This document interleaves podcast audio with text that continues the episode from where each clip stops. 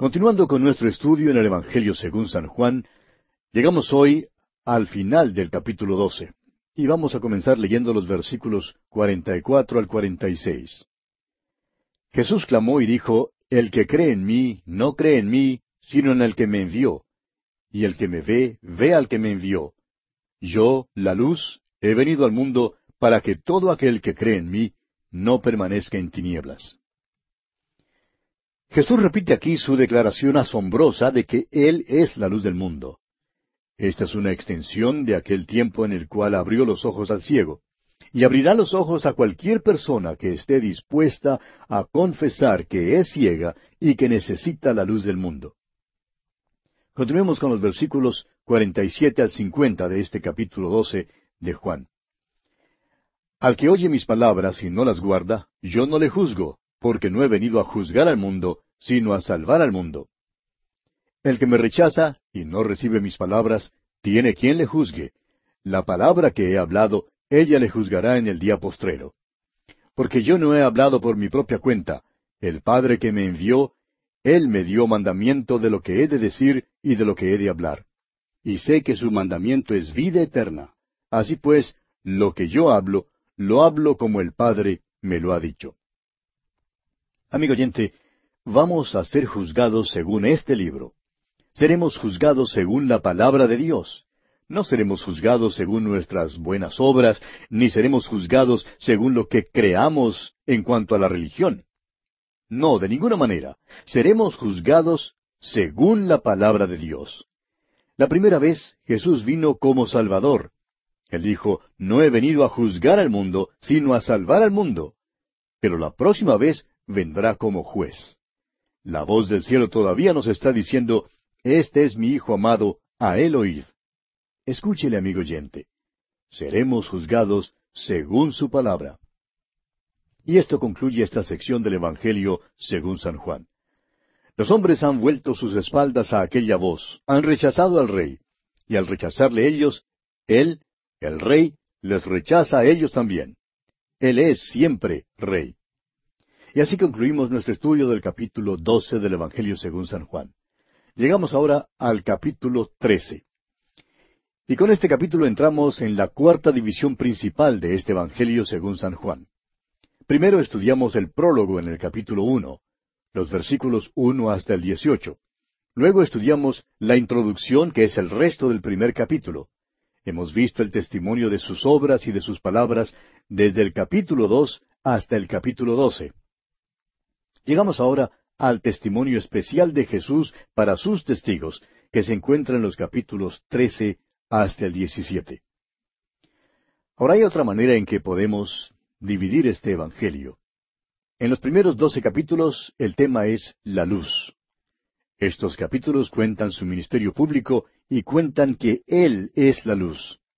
La división que llamamos el discurso del aposento alto, o sea, los capítulos trece al diecisiete, se relacionan con el amor. Él ama a los suyos. La última parte de este Evangelio, desde el capítulo 18 hasta el capítulo 21, tiene que ver con la vida. Cristo vino para traernos la vida y Él es esa vida. Recibimos nuestra vida por medio de su muerte. El Señor Jesús pronunció cuatro discursos principales. Ya hemos estudiado tres de estos discursos en el Evangelio según San Mateo. Tenemos el Sermón del Monte en Mateo capítulos cinco, seis y siete. Luego tenemos el discurso de las parábolas de misterio en el capítulo trece de Mateo, contándonos del reino de los cielos. El tercer discurso es el del Monte de los Olivos, allá en el capítulo veinticuatro y en el capítulo veinticinco de Mateo. Llegamos ahora al discurso del aposento alto que registra el evangelista Juan en los capítulos trece hasta el diecisiete. Según lo que sabemos, este discurso es uno de los más grandes que pronunciara nuestro Señor. Es el más largo y tiene gran significado para nosotros hoy en día porque Jesús en aquella ocasión llevó a los suyos al aposento alto y les reveló allí nuevas verdades. Este discurso es todavía nuevo para nosotros hoy en día y no hay nada que se le compare. Su ministerio público ha terminado y le han rechazado, pero ahora habla en cuanto a su amor por nosotros hoy en día y cómo nosotros debemos vivir la vida cristiana. Habla también en cuanto a la provisión que Él ha hecho para los suyos y las relaciones entre Él y aquellos que le pertenecen. Está ahora en camino hacia la cruz y no tiene ya ningún mensaje para los fariseos, ni para los líderes religiosos, ni para el gobierno romano.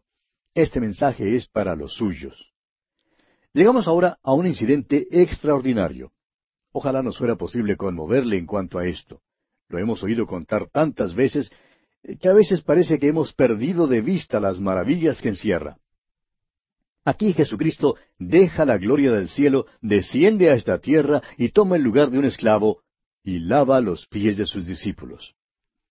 En el capítulo anterior usted recordará que entonces mirábamos los pies de Jesús y vimos que fueron ungidos. Aquí son los pies de los discípulos los que son lavados. ¡Qué diferencia! El Salvador pasó por este mundo pecaminoso y no contrajo ninguna contaminación. Fue santo, inocente y sin mancha.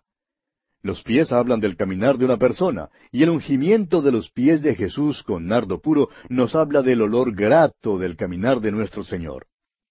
Los pies de los discípulos necesitaban ser lavados. Jesús lavó sus pies con agua y no con sangre. Y es importante que veamos esto. Oímos hablar a muchas personas en cuanto al llegar nuevamente a la fuente de sangre para ser limpiados. Esto en realidad deshonra a nuestro Señor.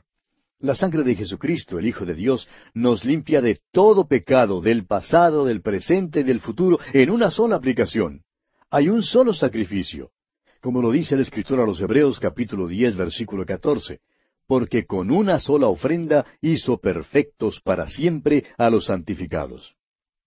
Cuando usted y yo, amigo oyente, vinimos como pecadores a Cristo Jesús, fue su sangre lo que nos limpió una vez y para siempre y lo que nos dio una posición delante de Dios.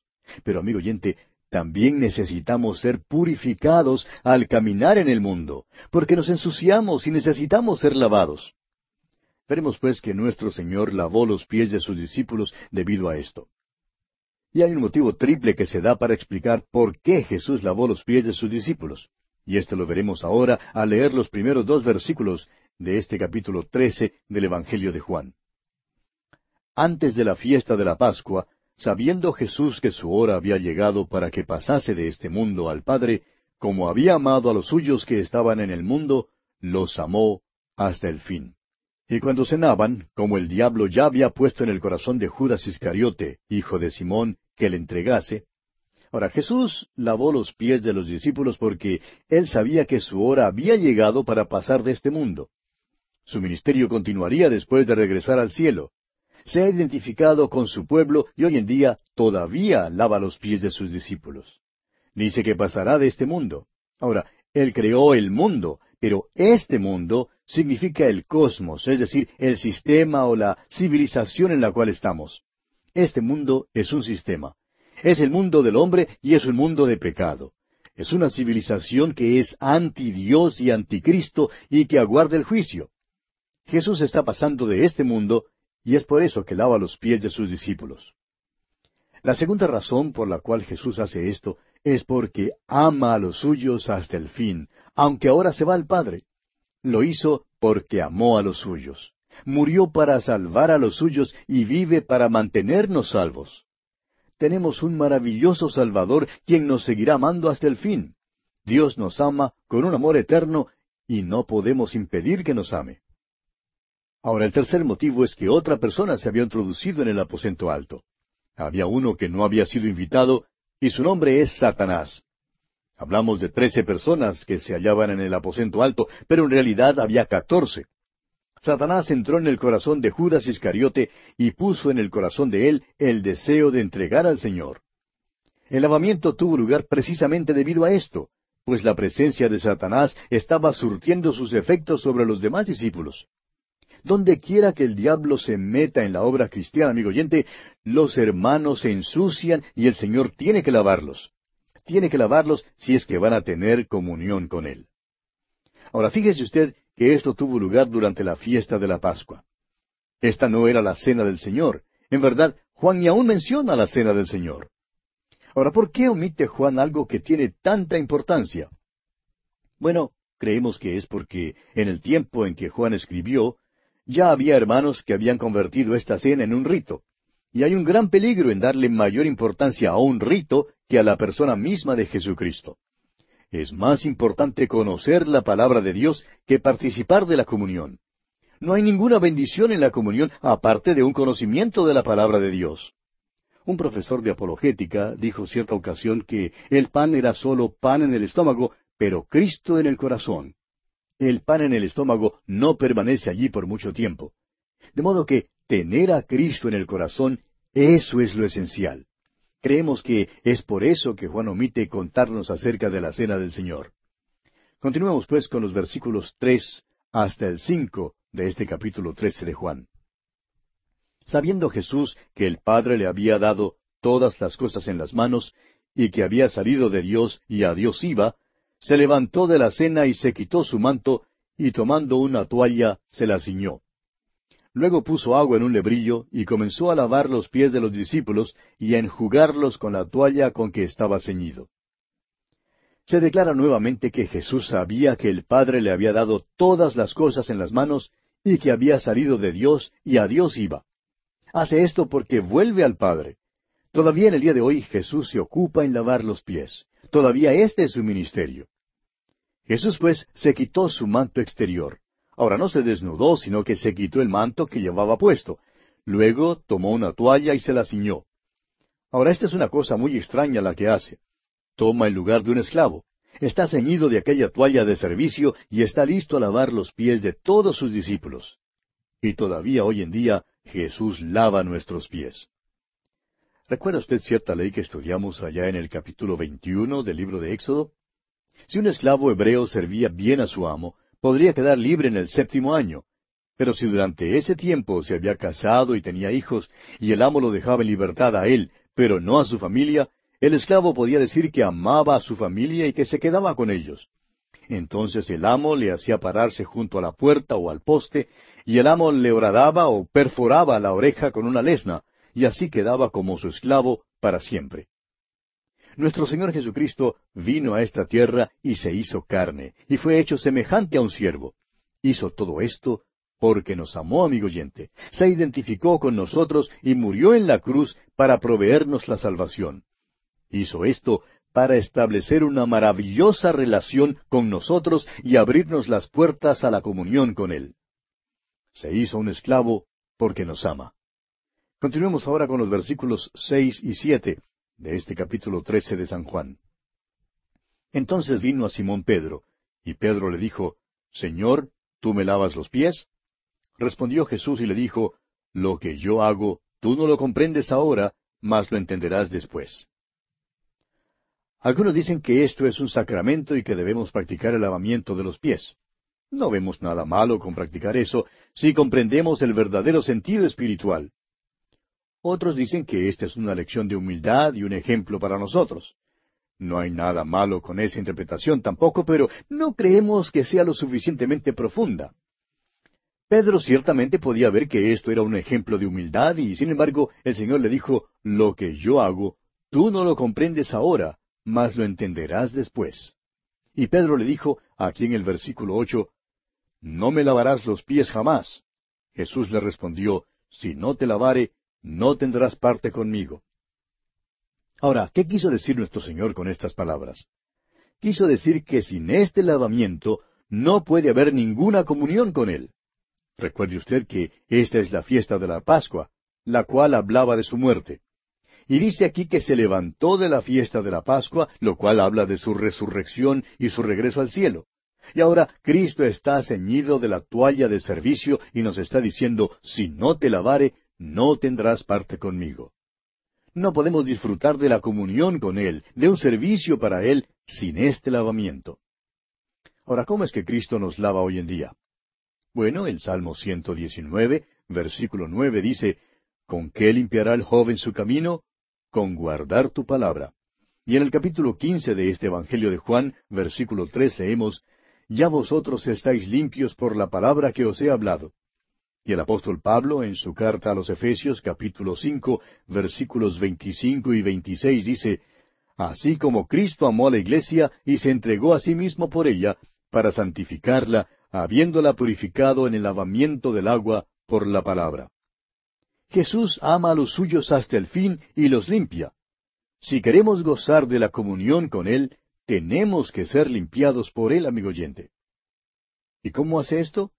El apóstol Juan en su primera carta, capítulo uno, verso nueve, nos dice que si confesamos nuestros pecados, Él es fiel y justo para perdonar nuestros pecados y limpiarnos de toda maldad. Son demasiados los hombres que hacen poco caso de esto. Amigo oyente, permítanos decirle que los pies hablan del caminar. Y cuando usted y yo somos desobedientes, no estamos caminando en la senda del Señor. Y eso es pecado y debemos confesarlo. Veamos ahora los versículos nueve y diez de este capítulo trece de San Juan. Le dijo Simón Pedro, Señor, no solo mis pies, sino también las manos y la cabeza. Jesús le dijo, El que está lavado no necesita sino lavarse los pies, pues está todo limpio, y vosotros limpios estáis, aunque no todos. Las palabras griegas para lavado y lavarse en el versículo diez son muy específicas. La primera palabra es lowo, que significa bañar, o sea, aplicar agua al cuerpo entero. La segunda palabra es nipto, y por tanto este versículo está diciendo que aquellos que se han bañado solo necesitan que sean lavados los pies. En aquellos días iban al baño común para bañarse, y luego un hombre se ponía las sandalias y llegaba hasta su casa. En cada hogar había un lebrillo de agua para lavarse los pies, porque se los ensuciaban caminando por las calles de la ciudad. No solo había polvo en las calles, sino que también en aquellos días botaban la basura en las calles. Por tanto, tenían que lavarse los pies al entrar en la casa. Nuestro Señor está enseñando que cuando llegamos a la cruz, cuando venimos a Jesús, fuimos bañados por completo. Aquello es el baño, lowo, la regeneración. Pero cuando caminamos por este mundo, nos contaminamos y nos ensuciamos. Somos desobedientes y el pecado entra en nuestras vidas. No creemos que haya algún creyente que no haya pasado un día sin ensuciarse un poquito. Él dice que no podemos estar sucios y a la vez gozar de la comunión con Él. Por tanto, el lavar de los pies, este nipto, es la purificación necesaria para restaurarnos a la comunión. El apóstol Juan dice en su primera carta, capítulo uno, versículos seis y siete, que si decimos que tenemos comunión con Él y andamos en tinieblas, mentimos y no practicamos la verdad. Pero si andamos en luz, como Él está en luz, tenemos comunión unos con otros, y la sangre de Jesucristo su Hijo nos limpia, es decir, sigue limpiándonos de todo pecado. Amigo oyente, para poder lavarnos los pies, primero debemos confesar nuestro pecado. Y confesar significa ponerse de acuerdo con Dios, significa el decir lo mismo que Dios dice en cuanto a nuestro pecado. Una de las cosas más difíciles es lograr que un hermano confiese que es pecador. La frialdad, la indiferencia, la falta de amor, todas se ven por Dios como pecado. Si confesamos, Él es fiel y justo para perdonar. Pero eso no es todo. Si va a tener lavados los pies, debe ponerlos en las manos del Salvador. Esa es la obediencia. No podemos decir simplemente, Dios, perdóname, hice mal, para luego salir y hacer lo mismo de nuevo. Eso no es poner los pies en las manos del Salvador. Continuaremos estudiando este capítulo 13 de Juan en nuestro próximo encuentro.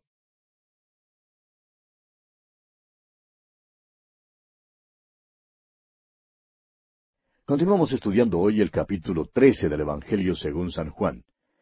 En nuestro programa anterior estábamos considerando el lavamiento de los pies que Jesús hizo a sus discípulos. Y llegamos hasta el versículo diez, donde Jesús responde a Pedro que el que está lavado no necesita sino lavarse los pies, pues está todo limpio. Y señalamos que las palabras griegas para lavado y lavarse, aquí en este versículo diez, son muy específicas. La primera palabra significa bañar, o sea, aplicar agua a todo el cuerpo. Es la palabra La segunda palabra es nipto. Y por tanto este versículo está diciendo que aquellos que se han bañado solo necesitan que sean lavados los pies. Nuestro Señor está enseñando que cuando llegamos a la cruz, cuando vinimos a Jesús, fuimos bañados por completo. Ese es el baño lowo, o sea, la regeneración. Pero cuando caminamos por este mundo, nos contaminamos y nos ensuciamos. Somos desobedientes y el pecado entra en nuestras vidas. Él dice que no podemos estar sucios y a la vez gozar de la comunión con Él. Por tanto, el lavar de los pies, o sea, esta acción nipto aquí, es la purificación necesaria para restaurarnos a la comunión con Dios. Y vimos que el apóstol Juan se refiere a esto mismo cuando en su primera carta, capítulo uno, dice en los versículos seis y siete que si decimos que tenemos comunión con Él y andamos en tinieblas, mentimos y no practicamos la verdad. Pero si andamos en luz como Él está en luz, tenemos comunión unos con otros y la sangre de Jesucristo su Hijo nos limpia, es decir, sigue limpiándonos de todo pecado. Concluimos nuestro programa anterior diciendo que para poder lavarnos los pies, primero debemos confesar nuestro pecado. Y confesar significa ponerse de acuerdo con Dios, significa decir lo mismo que Dios dice en cuanto a nuestro pecado. Una de las cosas más difíciles es lograr que un hermano confiese que es pecador. La frialdad, la indiferencia, la falta de amor, todas estas, Dios las ve como pecado. Pero si confesamos, él es fiel y justo para perdonarnos. Pero eso no es todo. Si vamos a tener lavados los pies, debemos colocarnos en las manos del Salvador, y esa es la obediencia. No podemos decir simplemente, Dios, perdóname, hice mal, para luego salir y hacer la misma cosa otra vez. Eso no es poner los pies en las manos del Salvador. Continuaremos hoy leyendo el versículo once de este capítulo trece del Evangelio según San Juan porque sabía quién le iba a entregar, por eso dijo, no estáis limpios todos. Jesús sabía que Judas le iba a entregar, sabía que Judas no se había bañado. Judas nunca había sido regenerado. Es por eso que dijo que no todos estaban limpios. Continuemos con los versículos doce al diecisiete de Juan capítulo trece. Así que, después que les hubo lavado los pies, tomó su manto, volvió a la mesa y les dijo, ¿Sabéis lo que os he hecho? Vosotros me llamáis maestro y señor, y decís bien porque lo soy. Pues si yo, el Señor y el Maestro, he lavado vuestros pies, vosotros también debéis lavaros los pies los unos a los otros. Porque ejemplo os he dado, para que como yo os he hecho, vosotros también hagáis. De cierto, de cierto os digo, el siervo no es mayor que su Señor, ni el enviado es mayor que el que le envió. Si sabéis estas cosas, bienaventurados seréis si las hiciereis. Si usted, amigo oyente, desea tener gozo en su vida hoy en día, vaya a Él y confiese su pecado. Este es uno de los problemas en nuestras congregaciones hoy en día. Bien podemos tener las cabezas llenas de doctrina, pero nuestros pies lamentablemente huelen mal. Y amigo y hermano que me escucha, no hay nada que huela tan mal como los pies sucios. Quizás sea por eso que no alcanzamos a más almas para Cristo necesitamos confesar el pecado para poder tener comunión con Cristo. Jesús les dijo a sus discípulos que como Él había lavado los pies de ellos, así debían lavarse los pies los unos a los otros. Ahora, ¿qué significa eso? El apóstol Pablo nos explica en su carta a los Gálatas cómo hemos de hacer esto. Dice él en Gálatas 6.1, Hermanos, si alguno fuere sorprendido en alguna falta, vosotros que sois espirituales, restauradle con espíritu de mansedumbre, considerándote a ti mismo, no sea que tú también seas tentado. Cuando quiera que salgamos para restaurar a algún hermano, no lavamos sus pies criticándole. Hoy en día necesitamos lavarnos más los pies en la iglesia. ¿Sabe usted que en la iglesia tenemos toda clase de personas que tienen alguna habilidad? Tenemos muy buenos predicadores y la música es hermosa. Sin embargo, no hay avivamiento es que necesitamos lavarnos los pies, amigo oyente. Tenemos que ser limpiados. Antes de poder lavarle los pies a otro hermano amigo oyente, necesitamos primero que el Señor de Gloria nos lave a nosotros los pies. Debemos llegar a Él cada vez que nos ensuciamos para ser limpiados por Él. El salmista dice allá en el Salmo 139, versículos 23 y 24, Examíname, oh Dios, y conoce mi corazón. Pruébame y conoce mis pensamientos, y ve si hay en mí camino de perversidad, y guíame en el camino eterno. No hay ni siquiera uno de nosotros que no ande ni un día sin cometer algún pecado. Necesitamos confesarlo, amigo oyente, confesarlo al Señor y ser limpiados.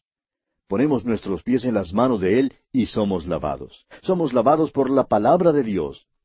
Ponemos los pies en las manos de Él y esto significa que nos entregamos completamente a Él. Eso nos pone en comunión con el Señor.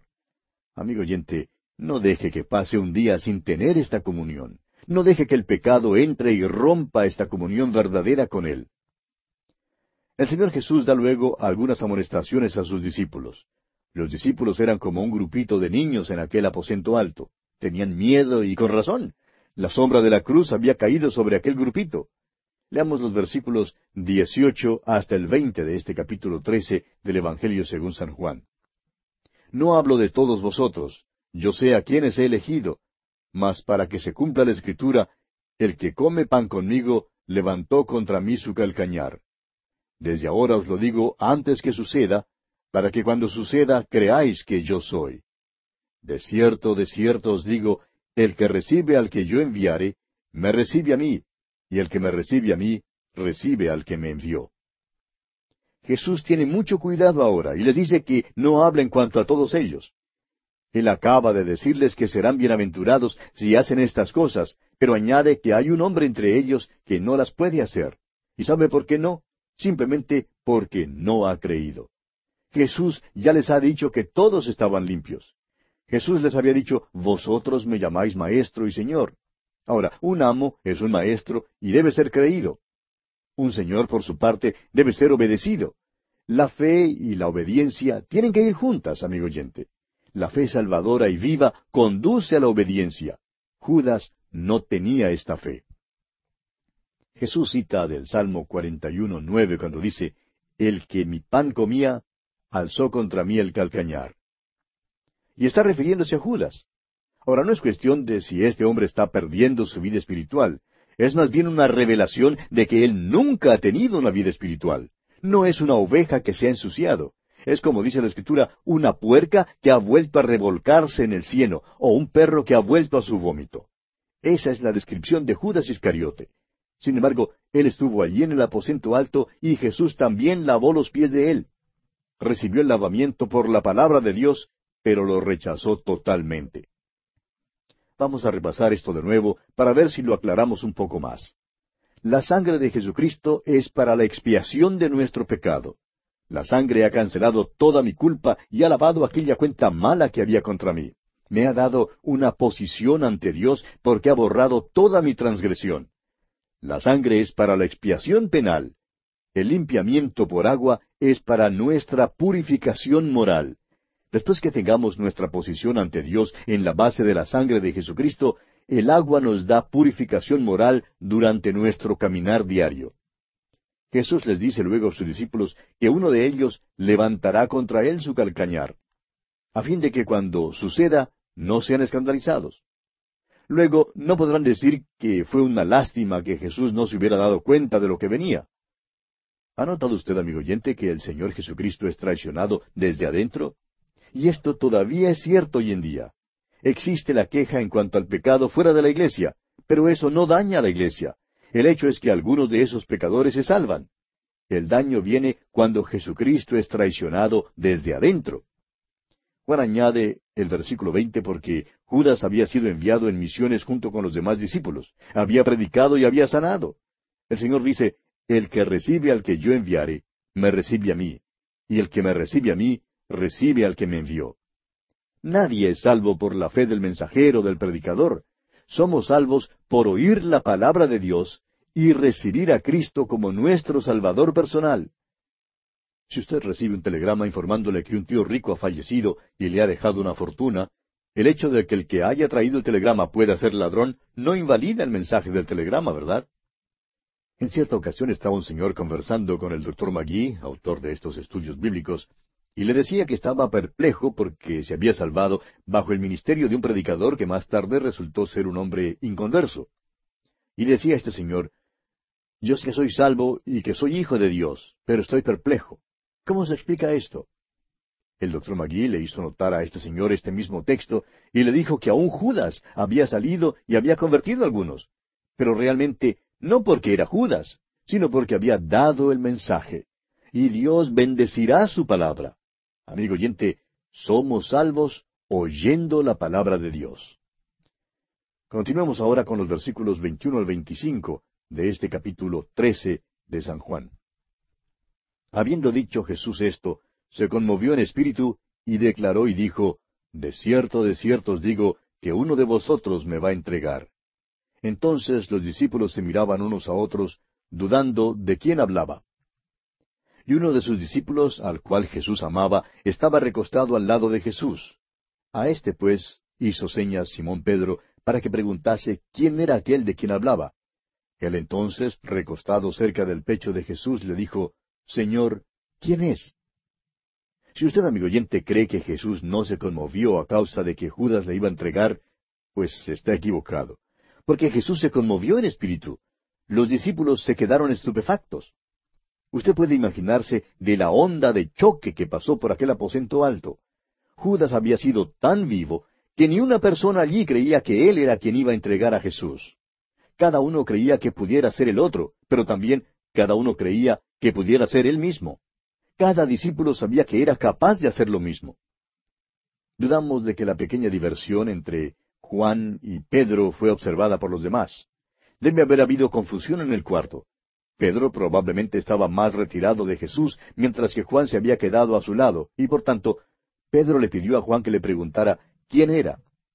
Y respondió Jesús aquí en el versículo 26, A quien yo diere el pan mojado, aquel es y mojando el pan lo dio a Judas Iscariote, hijo de Simón. El versículo 27 dice, y después del bocado, Satanás entró en él. Entonces Jesús le dijo, lo que vas a hacer, hazlo más pronto.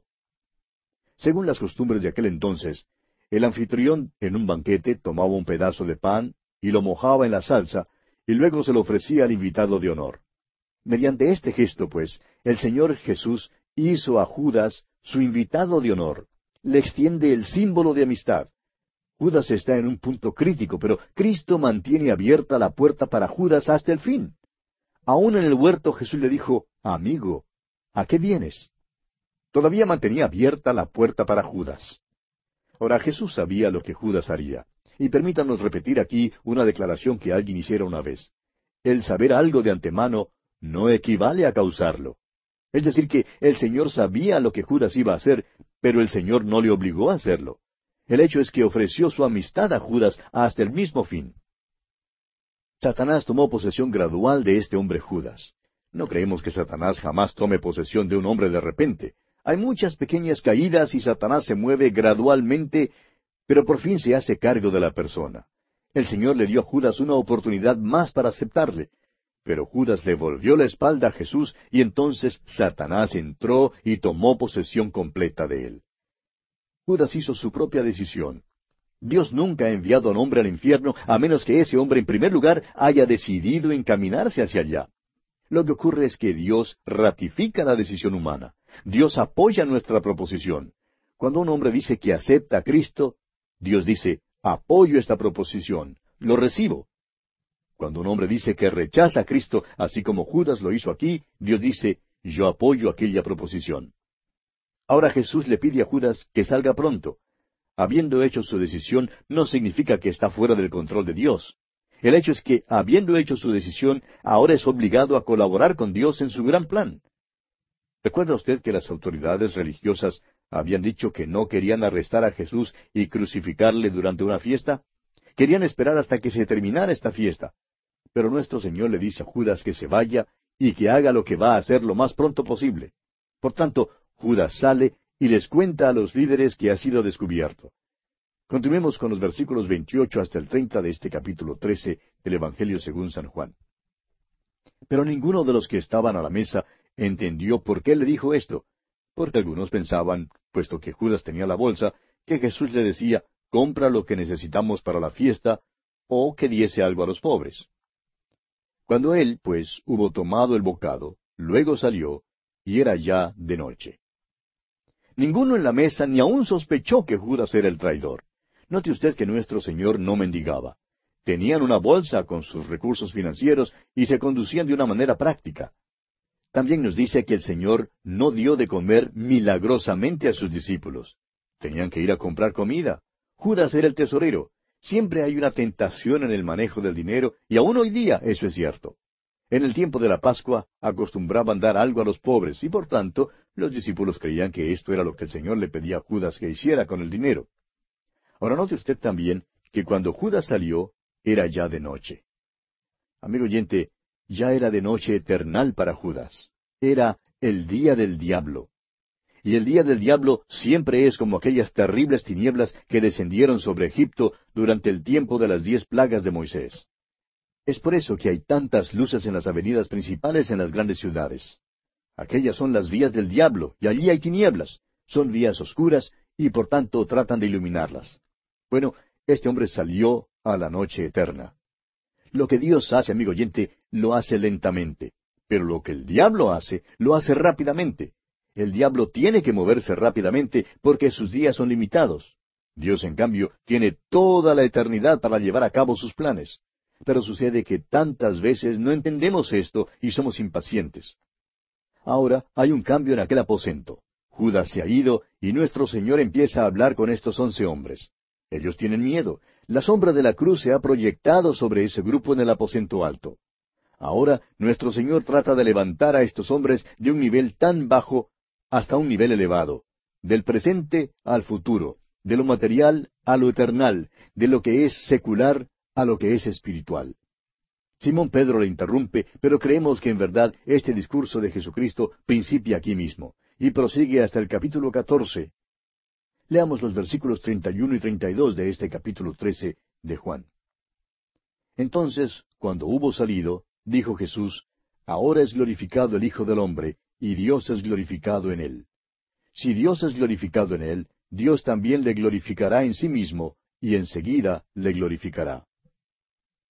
El Señor Jesús está entrando ahora en la esfera de lo espiritual. El Hijo del Hombre será glorificado y eso será por medio de su muerte y su resurrección.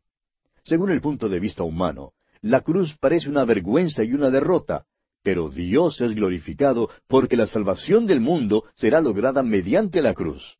Continuemos leyendo los versículos 33 al 35 de este capítulo 13 de Juan. Hijitos, aún estaré con vosotros un poco. ¿Me buscaréis? Pero como dije a los judíos, así os digo ahora a vosotros, a donde yo voy, vosotros no podéis ir. Un mandamiento nuevo os doy, que os améis unos a otros como yo os he amado, que también os améis unos a otros. En esto conocerán todos que sois mis discípulos, si tuviereis amor los unos con los otros. Judas ya se ha marchado y por tanto se puede dirigir a ellos como sus hijitos. Va a la cruz y ningún otro puede ir a la cruz como Él fue. Sufrió solo, y como ya lo hemos dicho, hubo una fase del sufrimiento de Cristo que ni usted ni yo, amigo oyente, podemos comprender, ni mucho menos podemos participar en ella. Jesús les da ahora un nuevo mandamiento, y creemos que algunos tienen una impresión diferente de lo que el Señor quiso decir en realidad con estas palabras. Parece que no han comprendido el verdadero alcance de ellas y por tanto no las han aplicado como conviene. Pero bien, Dejaremos este asunto para considerarlo en nuestro próximo estudio, Dios mediante, porque nuestro tiempo ya ha tocado a su fin.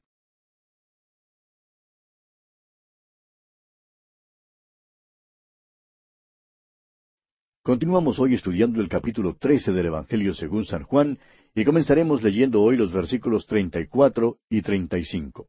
Dice Jesús, Un mandamiento nuevo os doy, que os améis unos a otros como yo os he amado, que también os améis unos a otros.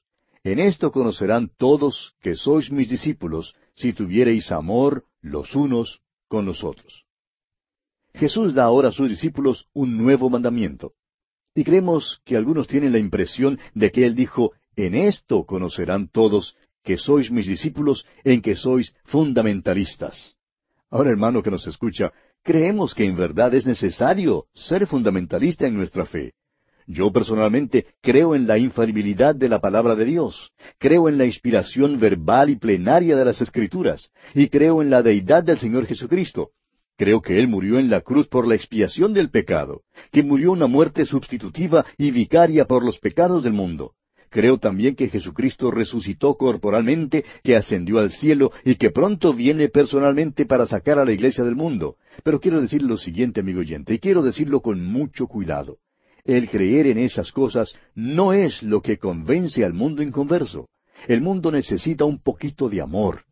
Es de veras lamentable observar a dos creyentes de diferentes denominaciones y ver cómo se atacan, cómo critican sus diferencias denominacionales y cómo sacan a relucir los chismes más grandes de la una y la otra denominación sin tener cuidado de cuántos están a su alrededor. Y luego se quejan de que no pueden alcanzar a los perdidos. Pero, amigo oyente, ¿cómo van a alcanzarlos si no están ejerciendo una influencia positiva sobre ellos? Permítame decirle, amigo oyente, que no ganamos a los perdidos siendo caníbales, comiéndonos los unos a los otros, como dice el apóstol Pablo escribiendo a los Gálatas allá en el capítulo cinco, versículo quince. Pero si os mordéis y os coméis unos a otros, mirad que también no os consumáis unos a otros.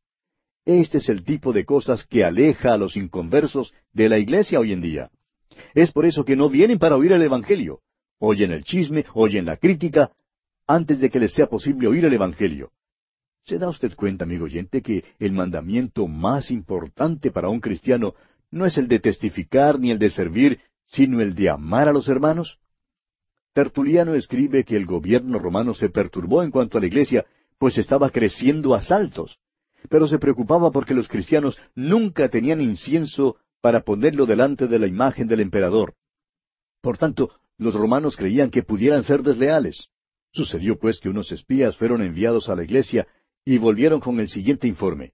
Estos hombres, dijeron, son personas muy raras. Se reúnen juntos en un aposento vacío para la adoración. No tienen ninguna imagen, hablan de uno que se llama Jesús, el que está ausente, pero quien parece que llega en cualquier momento.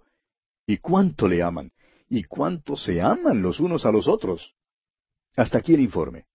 Ahora, amigo oyente, si algunos espías vinieran en nuestros días para ver si nuestro cristianismo es genuino o no, y si asistieran a su iglesia, por ejemplo, ¿cuál sería la opinión de ellos? ¿Cree usted que regresarían con un informe que enfatice el gran amor que los cristianos tienen el uno por el otro? Piense en eso, amigo oyente. Continuemos ahora leyendo los versículos 36 al 38 de este capítulo 13 del Evangelio de Juan. Le dijo Simón Pedro, Señor, ¿A dónde vas? Jesús le respondió, A donde yo voy, no me puedes seguir ahora, mas me seguirás después. Le dijo Pedro, Señor, ¿por qué no te puedo seguir ahora? Mi vida pondré por ti. Jesús le respondió, ¿Tu vida pondrás por mí? De cierto, de cierto te digo, no cantará el gallo sin que me hayas negado tres veces.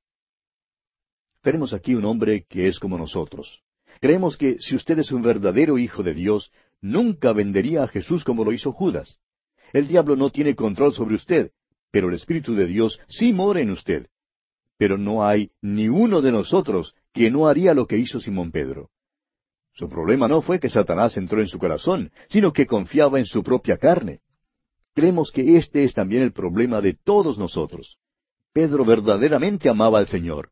Pedro estaba listo para defender al Señor. Sin embargo, el Señor tiene que tratar a Pedro como a un adolescente.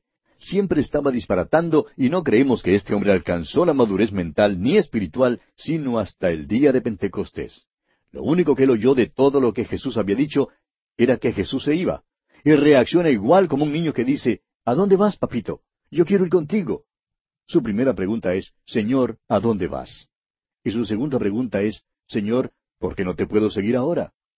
Cuando Jesús le contesta, a donde yo voy, no me puedes seguir ahora, mas me seguirás después. Lo único que Pedro oyó fue la palabra ahora. Es como el niño que pide una galleta y cuando la mamá le dice que no puede tener la galleta ahora, sino que va a tener que esperar hasta después de la cena, el niño se aprovecha de la palabra ahora. Quiere que le dé la galleta ahora, ahora mismo. No quiere esperar hasta después de la cena. Pedro era honesto y sincero. Quería seguir ahora al Señor a donde iba. Y en realidad Pedro luchó por su Señor, y hasta le cortó la oreja al siervo Malco. La razón por la cual solo le cortó la oreja era porque Pedro era pescador y no soldado. Pero esto no demuestra que él no era sincero. Luego, el Señor le dijo a Pedro que le negaría tres veces antes de que el gallo cantara. Ya estaba oscuro. Y estamos seguros de que Pedro simplemente no pudo creer que antes del amanecer negaría al Señor. Ahora, ¿qué lección hay aquí para nosotros? Pedro confiaba mucho en sí mismo. Y debemos aprender de esto que no debemos confiar en la carne. El apóstol Pablo dice allá en su segunda carta a los Corintios, capítulo 12, versículo 10, porque cuando soy débil, entonces soy fuerte. ¿Reconoce usted, amigo oyente, su propia debilidad? ¿O cree que es fuerte? Alguien le preguntó al evangelista Dwight L. Moody si él tenía suficiente gracia como para morir por Jesús. Él contestó, No, pues Cristo no me ha pedido morir por él. Pero si me lo pide, sé que me dará la gracia para morir por él. Nuestra propia carne es débil, amigo oyente, pero Dios nos dará la gracia para suplir todas nuestras necesidades. Y con esto terminamos el capítulo 13 y llegamos ahora al capítulo 14 de este Evangelio según San Juan. Las divisiones de la Biblia en capítulos son buenas porque nos ayudan en nuestro estudio de la Biblia, pero a veces la división no ocurre en el mejor lugar. Y creemos que esto es lo que ha ocurrido aquí entre los capítulos 13 y 14. En verdad, lo que nuestro Señor dice en el principio del capítulo 14 es una continuación de lo que le estaba diciendo a Simón Pedro en el capítulo anterior. Vimos en el capítulo 13 que Simón Pedro declaró que estaba dispuesto a morir por el Señor. Luego, el Señor Jesús le dijo que él, Pedro, le negaría tres veces antes de la hora en que el gallo cantara por la mañana. El Señor Jesús aquí sigue hablando y todavía le habla a Simón Pedro. Esta porción de las Escrituras ha servido de mucho consuelo al pueblo de Dios a través del correr de los años. Hemos llamado a este capítulo el capítulo más conocido de toda la Biblia. Hace años, un programa radial hizo la sugerencia a sus oyentes de que escribieran informando cuáles eran sus capítulos favoritos de la Biblia. Claro que se esperaba que el capítulo catorce de Juan se encontrara entre sus favoritos. Pero ocurrió que más radioescuchas indicaron el capítulo catorce de Juan que todos los demás capítulos juntos. Amigo oyente, el contenido de este capítulo catorce le fue dado a un hombre en una hora de emergencia, en una hora de crisis, y le fue dado para ayudarle a superar su dificultad le fue dado para sostenerlo durante aquella noche oscura de negación y para traerle a una relación correcta con Dios. Le fue dado para consolarle. Y este mismo capítulo ha suavizado el golpe para multitudes de personas desde aquel día hasta la hora presente. Leamos pues el primer versículo de este capítulo catorce del Evangelio según San Juan. No se turbe vuestro corazón. Creéis en Dios, creed también en mí.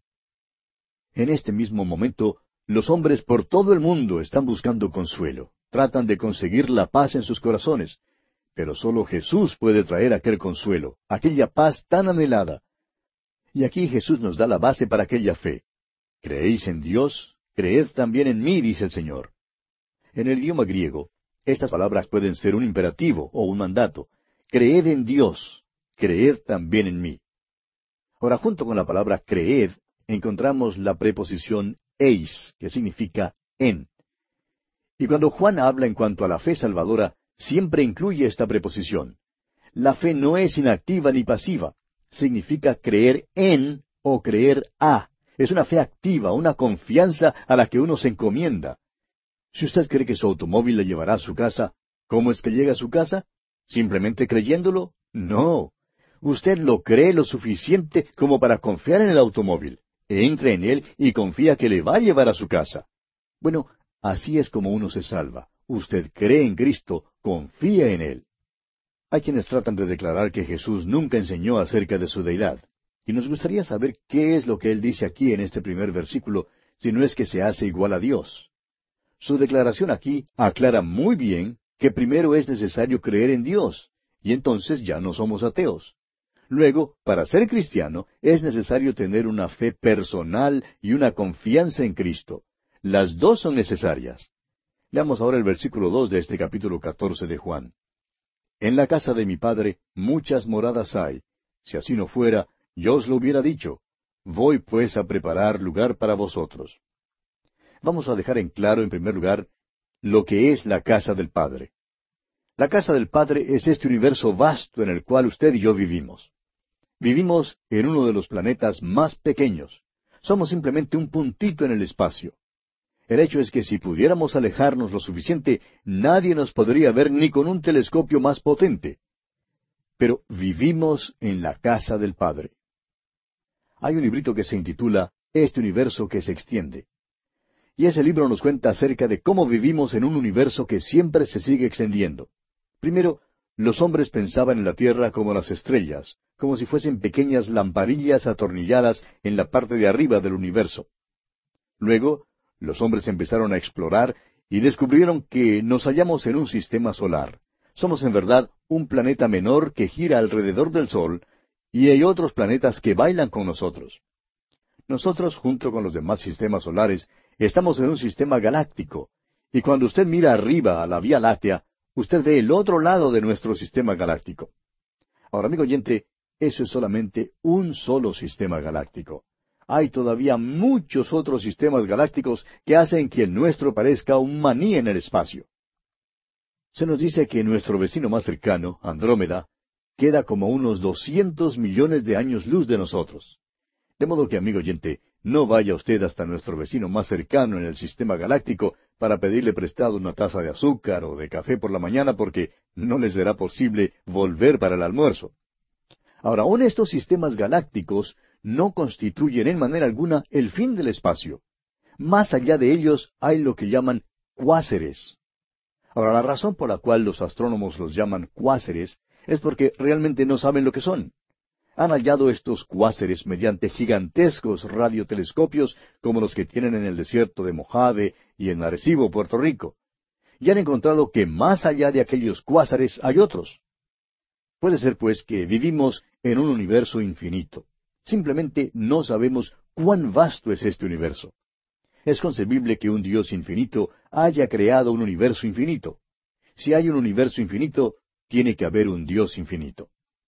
Nuestro Señor dijo, En la casa de mi Padre muchas moradas hay. Y creemos que Jesús se sonrió un poco cuando dijo eso.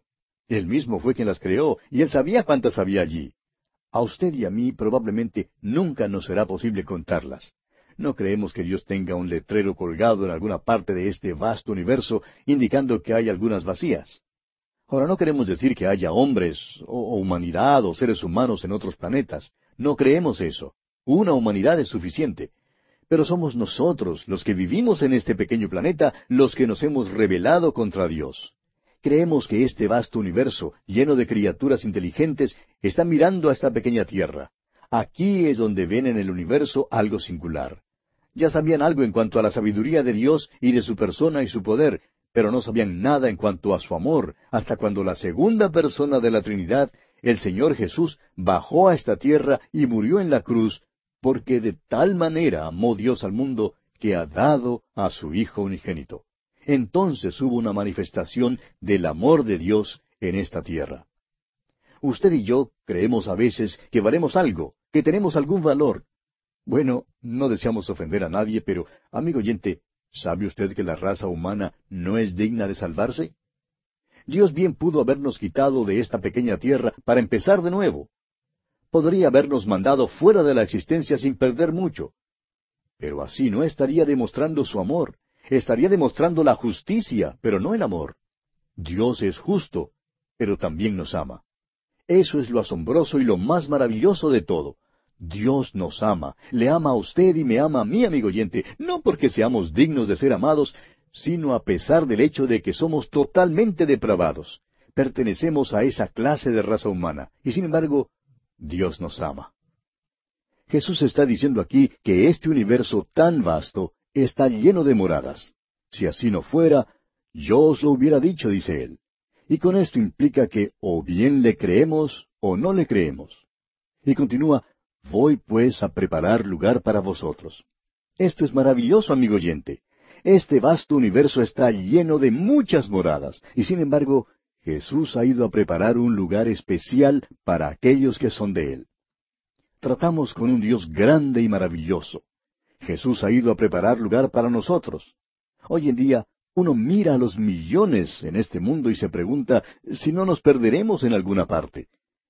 La declaración que Jesús hace es que si usted es hijo de Dios, Él está preparando un lugar para usted, y nadie más lo podrá ocupar sino solamente usted uno de los hombres que trabajó en la elaboración del espejo para el ojo del telescopio de doscientas pulgadas en el monte Palomar, decía que la primera vez que lo estaban esmerilando habían errado en sus cálculos en algo así como un millonésimo de una pulgada.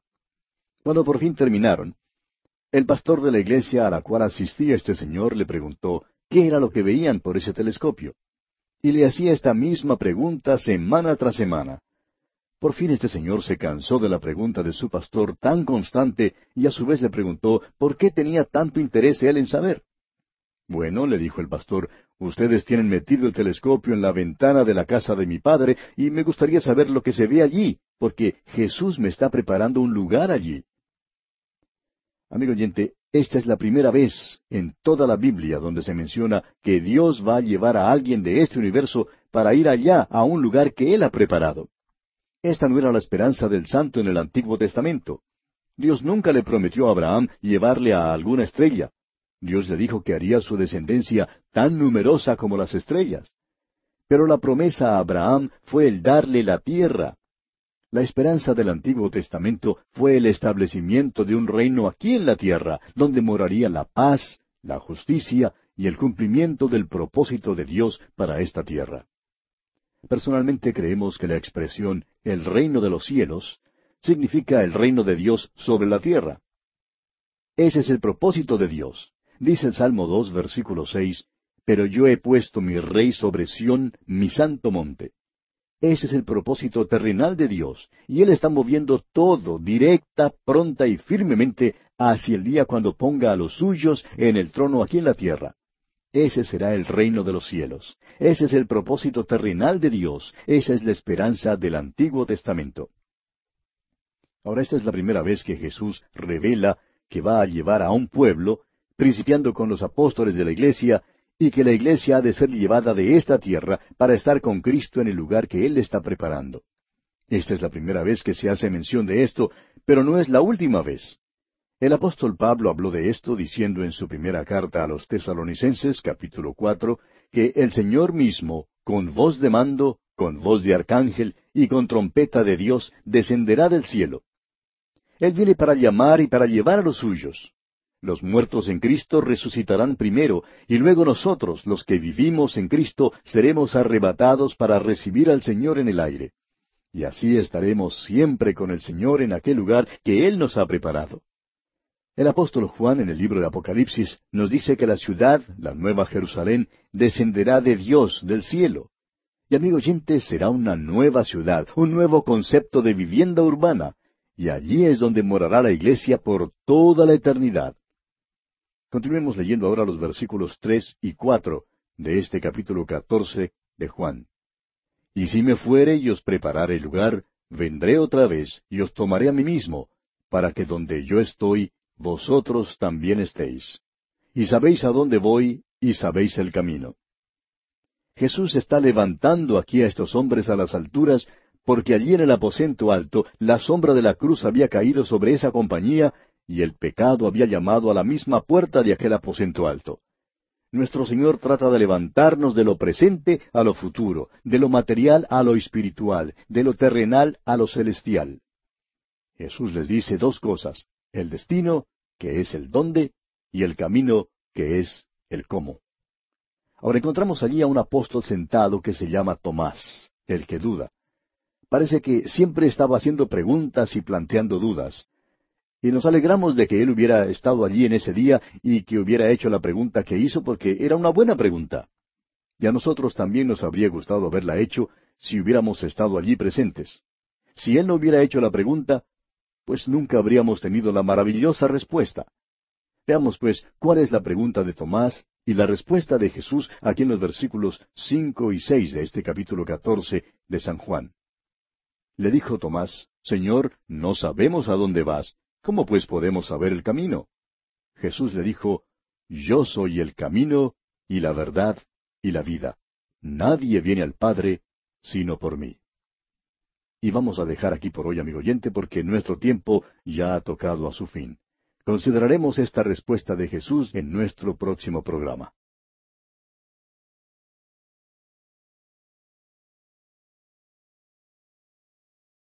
Continuamos hoy estudiando el capítulo catorce del Evangelio según San Juan, y en nuestro programa anterior dejamos a Jesús respondiendo la pregunta que le hizo Tomás, Tomás el que duda. Parece que Tomás siempre estaba haciendo preguntas y planteando dudas. Claro que nos alegramos de que él hubiera estado allí ese día y que le hubiera hecho esta pregunta al Señor porque era una buena pregunta. Y a mí también me hubiera gustado haberla hecho si hubiera estado allí presente. Si él no hubiera hecho esta pregunta, pues tampoco habríamos tenido la maravillosa respuesta de Jesús. La pregunta la encontramos aquí en el versículo cinco de este capítulo catorce de Juan, y el Señor responde en el versículo siguiente, el versículo seis. Así es que vamos a comenzar nuestro estudio hoy leyendo estos dos versículos, los versículos cinco y seis de este capítulo catorce del Evangelio según San Juan. Le dijo Tomás, Señor, no sabemos a dónde vas, ¿cómo pues podemos saber el camino? Jesús le dijo, Yo soy el camino y la verdad y la vida. Nadie viene al Padre sino por mí. El artículo en griego es un adjetivo. Jesús dijo, Yo soy el camino. No es simplemente una persona que muestra el camino, sino que Él, personalmente, es el camino. Ninguna iglesia ni ceremonia puede traernos a Dios. Solo Cristo nos puede traer a Dios. O bien tenemos a Cristo o no lo tenemos. O confiamos en Él o no confiamos en Él. Él es el camino y Él es la verdad. No simplemente dice que nos habla la verdad, aunque sí la habla. Él es la verdad y es la vida. No simplemente declara que está vivo. Él es la fuente, el origen de la vida, desde el nivel vegetal más bajo de la vida hasta el nivel espiritual más alto de la vida. Luego el Señor dice, Nadie viene al Padre sino por mí. Y aquí él hizo de todas las religiones, sectas, cultos e un callejón sin salida. Dice que el único camino a Dios es Él mismo. Esta es una declaración dogmática. En cierta ocasión un estudiante universitario que estaba conversando con un pastor evangélico dijo que no le gustaba la Biblia porque estaba llena de dogmatismo. Y eso es cierto. Él se refirió a este versículo y dijo, eso es dogmático. Y en realidad lo es, amigo oyente, porque el dogmatismo es característico de la verdad. También los maestros en las escuelas son dogmáticos. Si no lo cree, pregúntele a sus hijos. Son las personas más dogmáticas que uno pueda conocer. Insisten siempre en que dos más dos son cuatro. No importa si se trata de dos manzanas, dos vacas o dos papas, siempre insisten en que dos más dos son cuatro. Ahora el banco en donde yo tengo mi cuenta también es dogmático siempre se sirve del principio de que dos menos dos es cero, y son muy dogmáticos en cuanto a eso. Amigo oyente, permítanos decirle que una de las características de la verdad es su dogmatismo. Pero por otra parte, es importante entender que todo dogmatismo no es verdad. Sin embargo, aquello que es verdad es dogmático. Cuando yo le pido a alguien que me indique cómo llegar a algún lugar, no quiero que me dé las indicaciones un señor que eh, no esté seguro de cómo llegar allí. ¿Sabe usted que millones de personas por más de dos mil años han estado llegando a Cristo en base a esta declaración y han comprobado que es correcta? Los trae al cielo. ¿Por qué no la pone usted a prueba, amigo oyente? Él dice que no hay otro camino al cielo sino solo por Él. ¿Es Cristo su Salvador hoy en día, amigo oyente? ¿Confía usted en Él como su Salvador personal? Solo Él le puede salvar. Todo lo que Él le pide que haga es que venga a Él. Si usted confía en Él, se salva. Pero si no confía en Él, no se salva. Es así de simple y de claro, y es así de dogmático también. Lo que ocurre es que cuando el hombre pecó allá en el huerto del Edén, le sucedieron tres cosas. Primero, quedó muerto ante Dios. Segundo, perdió su comunión con Dios. Y tercero, perdió su conocimiento de Dios. Ahora Cristo dice que Él es el camino. El camino a Dios no es una carretera, sino una persona. Necesitamos la reconciliación y eso es lo que Cristo ha hecho. Muchas personas creen que tienen que hacer algo para poder ser reconciliados con Dios.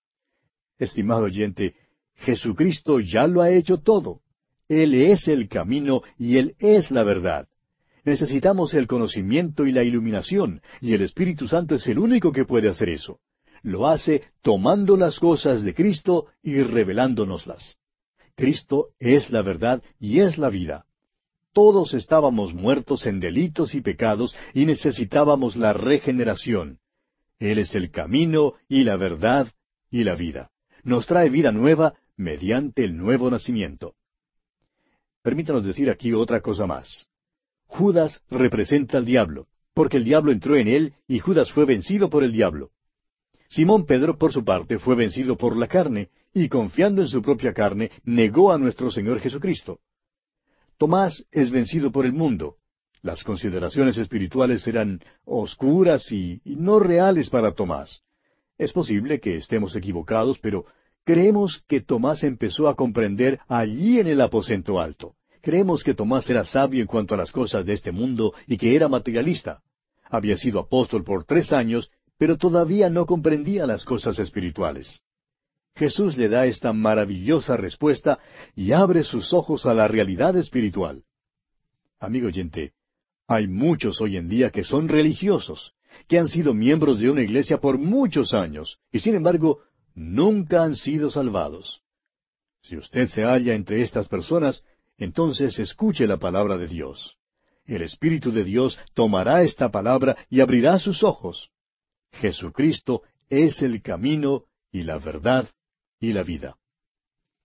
Ahora el Señor continúa hablando aquí en los versículos siete y ocho de este capítulo catorce de Juan, y dice, Si me conocieseis, también a mi Padre conoceríais, y desde ahora le conocéis y le habéis visto.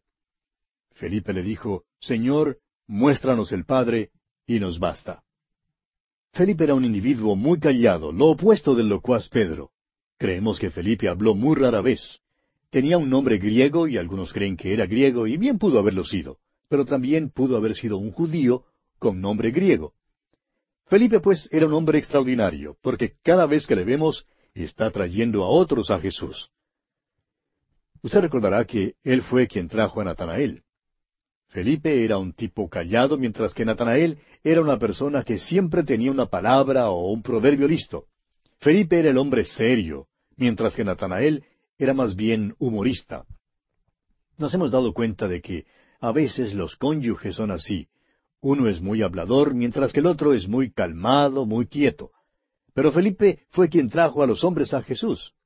Recuerde usted que los griegos vinieron a él diciendo que querían ver a Jesús.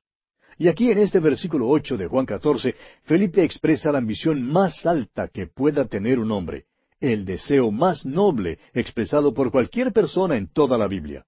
Señor, muéstranos al Padre. Amigo oyente, permítanos hacerle una pregunta personal. ¿Cuál es el deseo de su vida? ¿Cuál es su meta principal? ¿Quiere usted enriquecerse? ¿Quiere ganar fama? ¿Quiere educar a sus hijos? ¿Quiere criarlos en la disciplina y en la instrucción del Señor? Estas pueden ser metas dignas de tener. No hay nada malo con estas metas. Sin embargo, la meta más alta y noble es el deseo de ver a Dios. Ahora notemos la respuesta que Jesús le da a Felipe aquí en el versículo nueve de este capítulo catorce de Juan. Jesús le dijo, ¿Tanto tiempo hace que estoy con vosotros y no me has conocido, Felipe? El que me ha visto a mí, ha visto al Padre. ¿Cómo pues dices tú, muéstranos el Padre. Felipe sabía por las escrituras del Antiguo Testamento que Moisés había visto la gloria de Dios y que Isaías tuvo una visión de la gloria de Dios. No creemos que debamos interpretar la respuesta de Jesús como un reproche para Felipe. Jesús le dice que ha hecho muchos milagros. Felipe no había visto la gloria de Dios como la vio Moisés o Isaías, pero había visto a Jesús y había oído sus palabras y presenciado sus obras. Todo lo que Felipe quería ver ya lo había visto en Jesucristo. Había visto a Dios porque hay más revelación de Dios en Cristo que la que habría si Dios mismo se apareciera en el cielo, así como lo hizo con Moisés. Felipe tenía mayor revelación de Dios porque él le había visto en la carne y había estado con él por tres años. Recuerde usted que el autor de la carta a los Hebreos dice allá en el capítulo uno, versículo tres de esa carta, que Jesús es el resplandor de su gloria y la imagen misma de su sustancia. Y aquí en este versículo nueve de Juan catorce, Jesús le dice a Felipe que el que me ha visto a mí, ha visto al Padre. Ver a Jesucristo es ver al Padre en su poder, en su carácter y en su amor. Allá en el capítulo cuatro, versículo veinticuatro de este Evangelio de Juan, Jesús le dijo a la mujer samaritana, Dios es espíritu, y los que le adoran, en espíritu y en verdad es necesario que adoren. Asimismo, al comienzo de este Evangelio, en el versículo dieciocho del capítulo uno, Juan dice que a Dios nadie le vio jamás. El unigénito Hijo que está en el seno del Padre, Él le ha dado a conocer. Es a Jesucristo a quien vemos. Vamos a pasar toda la eternidad con Él. ¿No cree usted que es de vital importancia que usted venga a conocerle? En el versículo diez de este capítulo catorce de Juan, el Señor Jesús continúa hablándole a Felipe y dice, ¿No crees que yo soy en el Padre y el Padre en mí?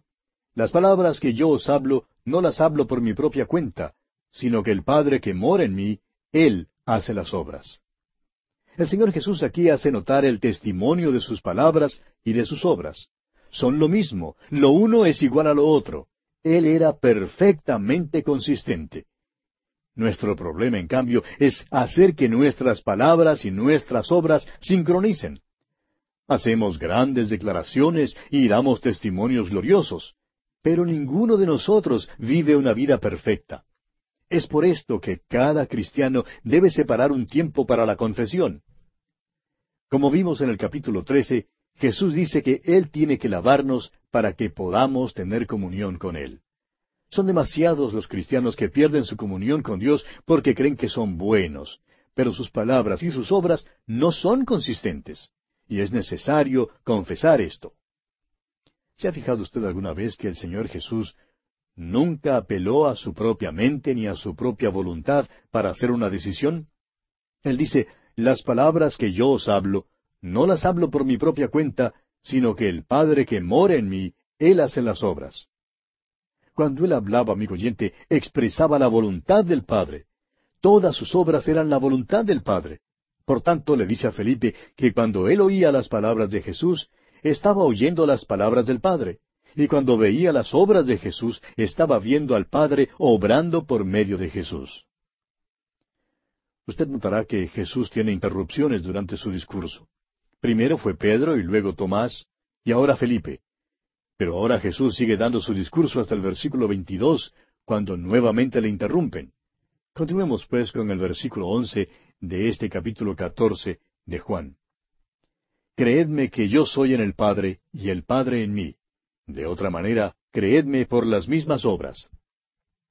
Jesús dice que si usted no puede creerle por sus palabras, entonces que le crea por sus obras. Ellas deben convencerle.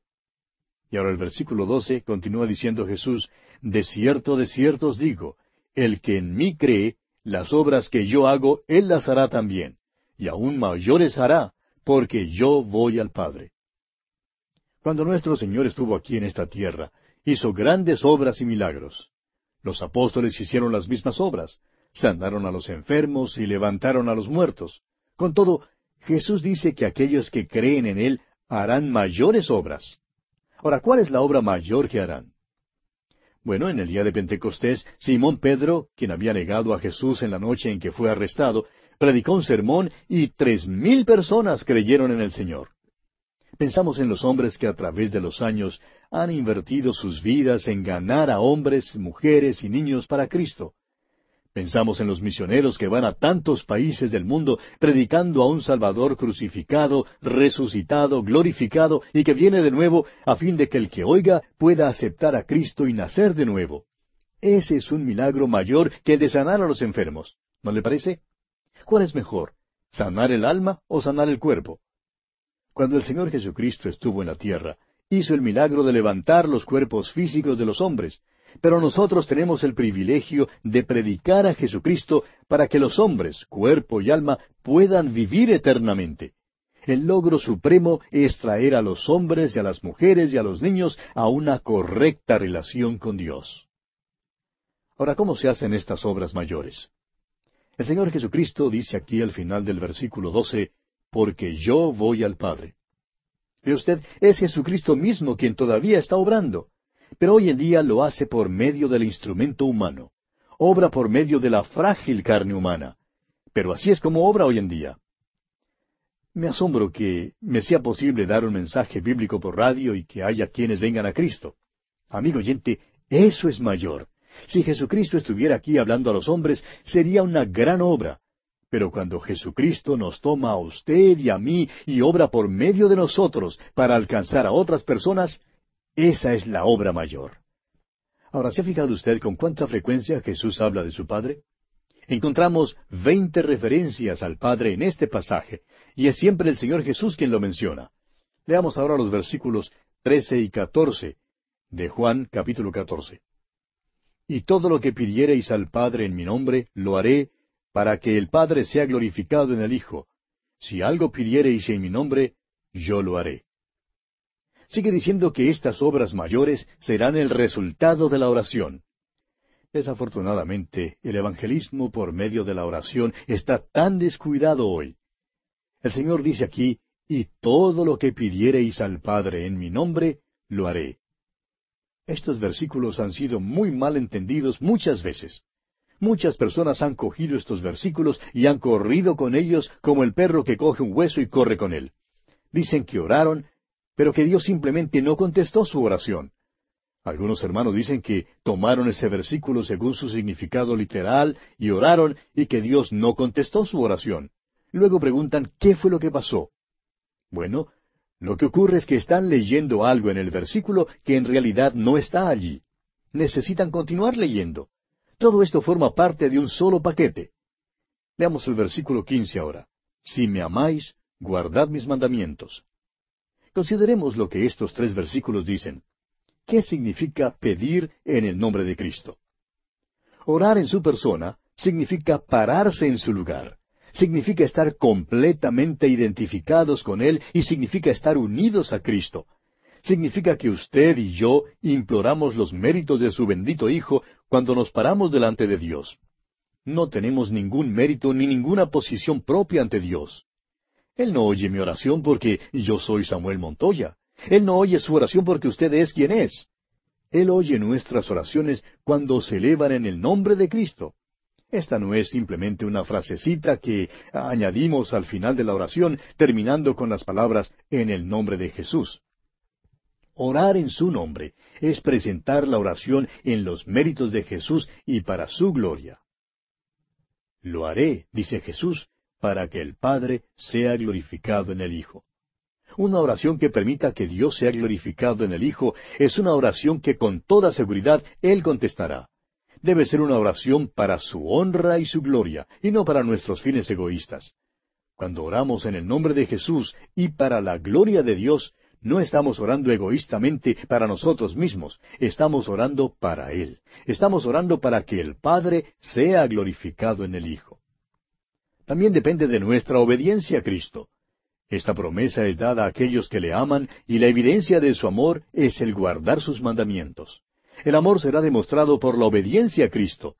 Un cristiano indisciplinado no puede decir que ama al Señor Jesús. ¿Cómo le está yendo a usted en este punto, amigo oyente? ¿Ama usted al Señor Jesús? ¿Está usted guardando sus mandamientos porque le ama?